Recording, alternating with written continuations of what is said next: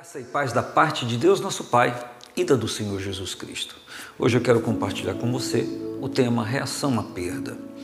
É, antes disso, lembrar a você que hoje é quarta-feira, nós estamos celebrando todas as quartas e todos os domingos o nosso aniversário, aniversário da igreja, a celebração dos 17 anos que completamos.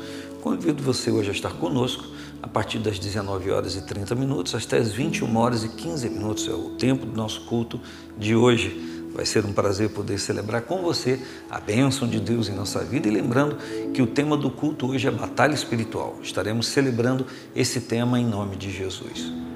Neemias é o livro do mês de junho e nós estamos lendo. Ontem eu conversei com você quando nós é, sabemos da, da, da sorte alheia, das dificuldades da vida de alguém que foi atingido e a gente se importa com isso.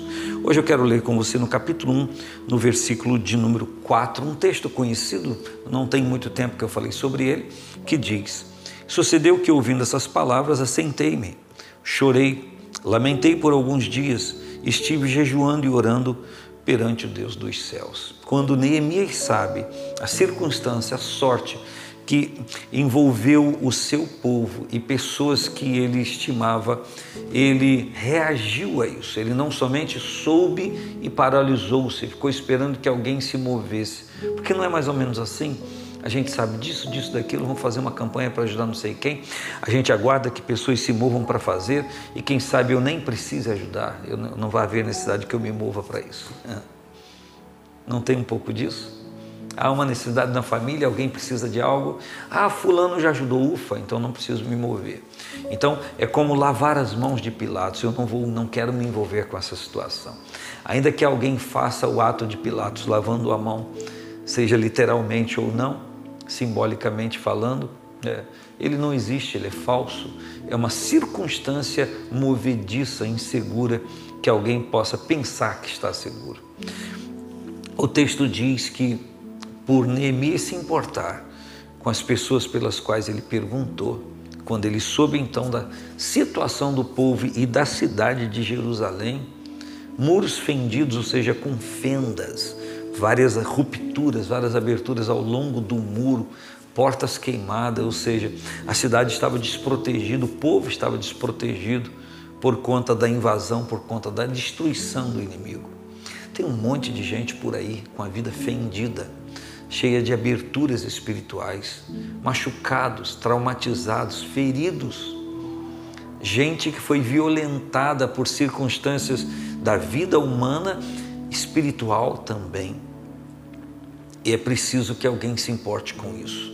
Você que está me ouvindo agora pode se importar com pessoas que você consegue alcançar, do seu trabalho, do lugar onde você estuda, do local onde você faz um curso Pessoas que de quando em vez você esbarra com ela em algum momento e você pode sim é, parar para analisar, parar para saber, ou, ou pelo menos ouvir e se importar com aquela situação. No mínimo, começar a orar.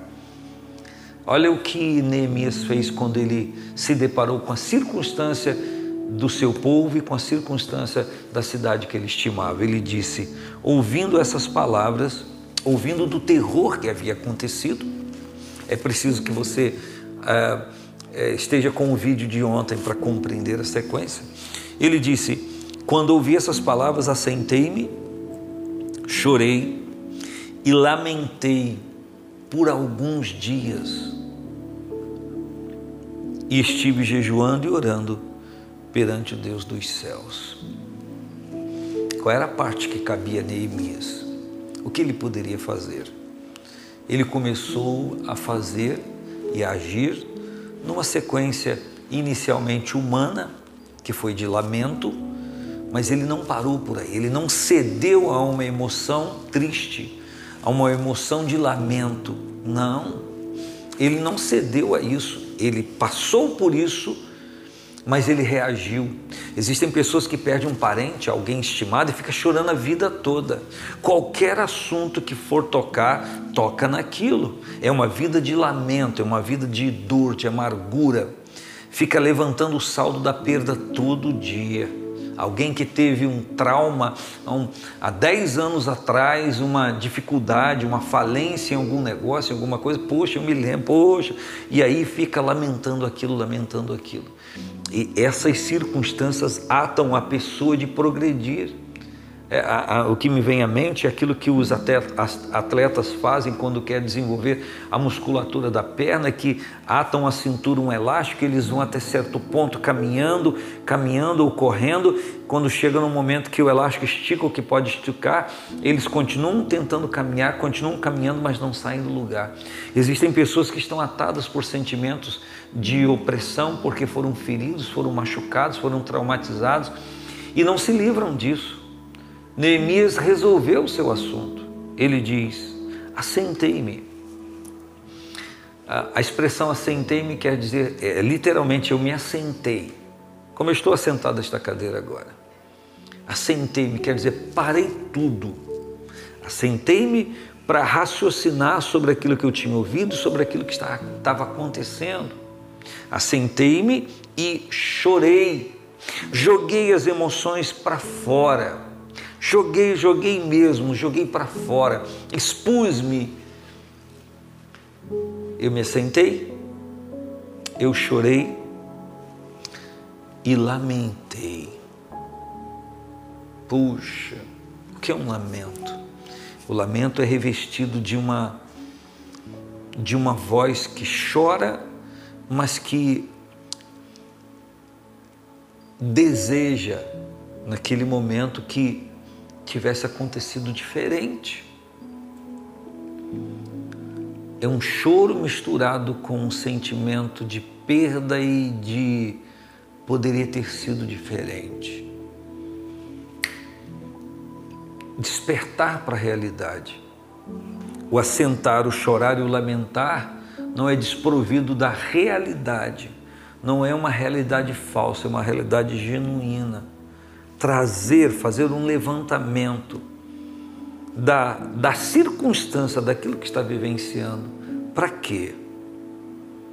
Para sentir uma vez, para sentir o que tiver que sentir, expor, colocar para fora ou expor-se.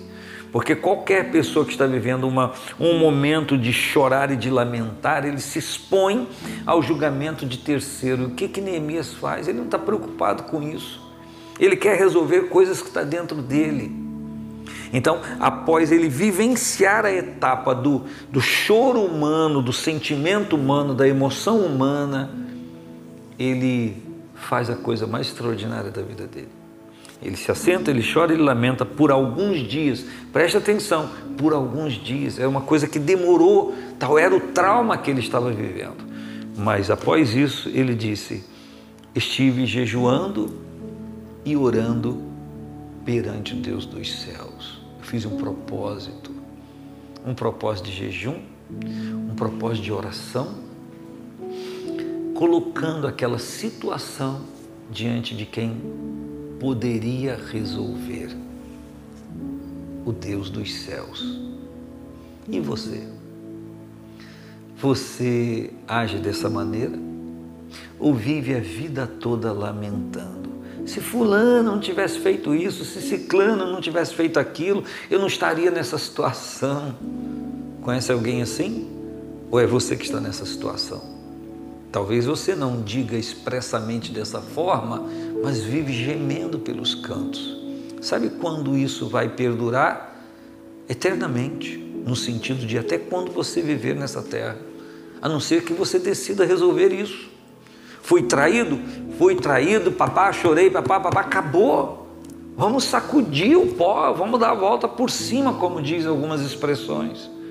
Ninguém consegue isso sem colocar-se diante daquele que pode efetivamente ajudar. Neemias sabia, só um que pode reverter a situação, só um que pode me ajudar nesse momento. Então ele jejuou, fez um propósito e orou, se colocou diante de Deus, expôs-se diante daquele que ele deveria se expor. Quantas pessoas, diante das suas perdas e dificuldades, saem por aí falando, estão numa fila, fica lamentando, estão em outro lugar, estão reclamando, estão amarguradas de espírito, ao invés de se expor diante de Deus, que vai, é, pelo seu poder, fazer o levantamento dessa causa e trazer a solução. É exatamente assim. É exatamente isso que aprendemos com a palavra de Deus.